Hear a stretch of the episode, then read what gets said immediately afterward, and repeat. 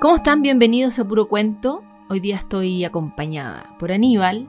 Vamos a leer un clásico de los hermanos Grimm que se llama Hansel y Gretel. Había una vez dos hermanos, Hansel y Gretel, que vivían con su padre, un pobre leñador, y su cruel madrastra muy cerca de un espeso bosque.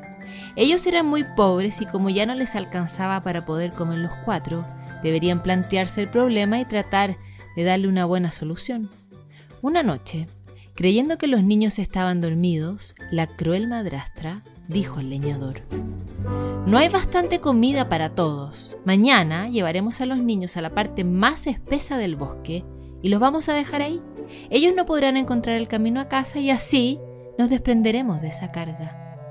Al principio, el padre se opuso rotundamente a tener en cuenta la cruel idea de la malvada mujer. ¿Cómo vamos a dejar a mis hijos a su propia suerte? Quizás sean atacados por los animales del bosque. Gritó muy enojado.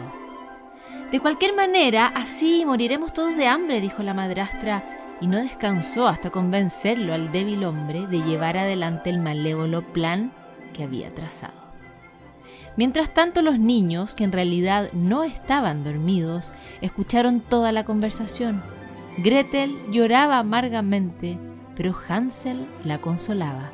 No llores, querida hermanita. Yo tengo una idea para encontrar el camino de regreso a casa, le dijo Hansel. A la mañana siguiente, cuando salieron al bosque, la madrastra les dio a cada uno de los niños un pedazo de pan. No deben comer este pan antes del almuerzo, les dijo. Eso es todo lo que tendrán para el día el dominado y débil padre y la madrastra los acompañaron a entrar en el bosque. Cuando penetraron en la espesura, los niños se quedaron atrás y Hansel, haciendo migas de su pan, las fue dejando caer con disimulo para tener señales que les permitieran luego regresar a casa.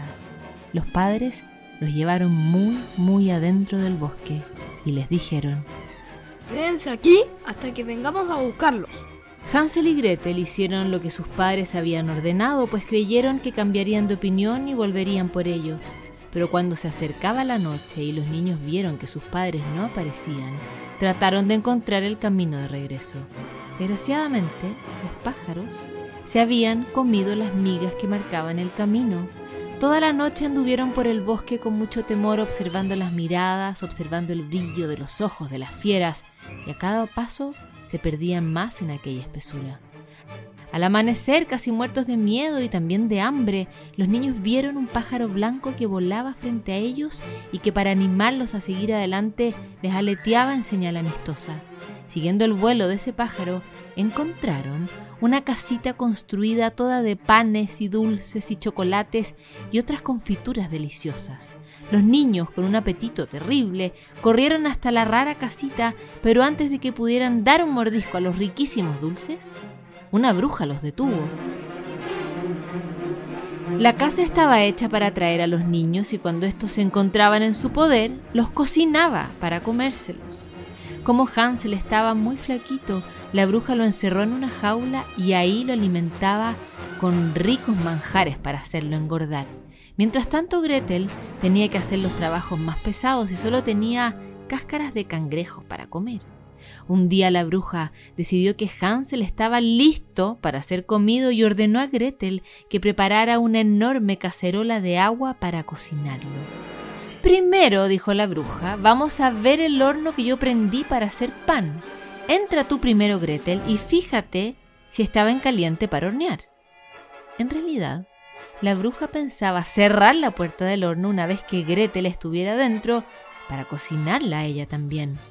Pero Gretel hizo como que no entendía lo que la bruja decía. Yo no sé. ¿Cómo entro? preguntó Gretel. Tonta, dijo la bruja. Mira cómo se hace.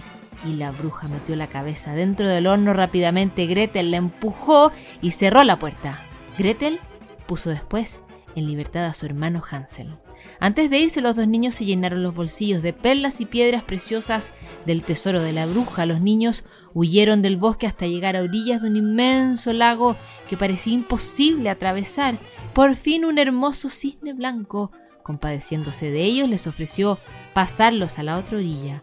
Con gran alegría los niños encontraron a su padre ahí.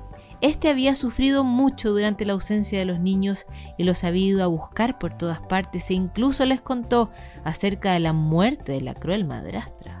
Dejando caer los tesoros a los pies de su padre, los niños se arrojaron en sus brazos, así juntos olvidaron todos los malos momentos que habían pasado y supieron que lo más importante en la vida es estar junto a los seres que uno ama y siguieron así, viviendo felices y ahora también ricos para siempre. Colorín colorado. Este cuento se ha acabado.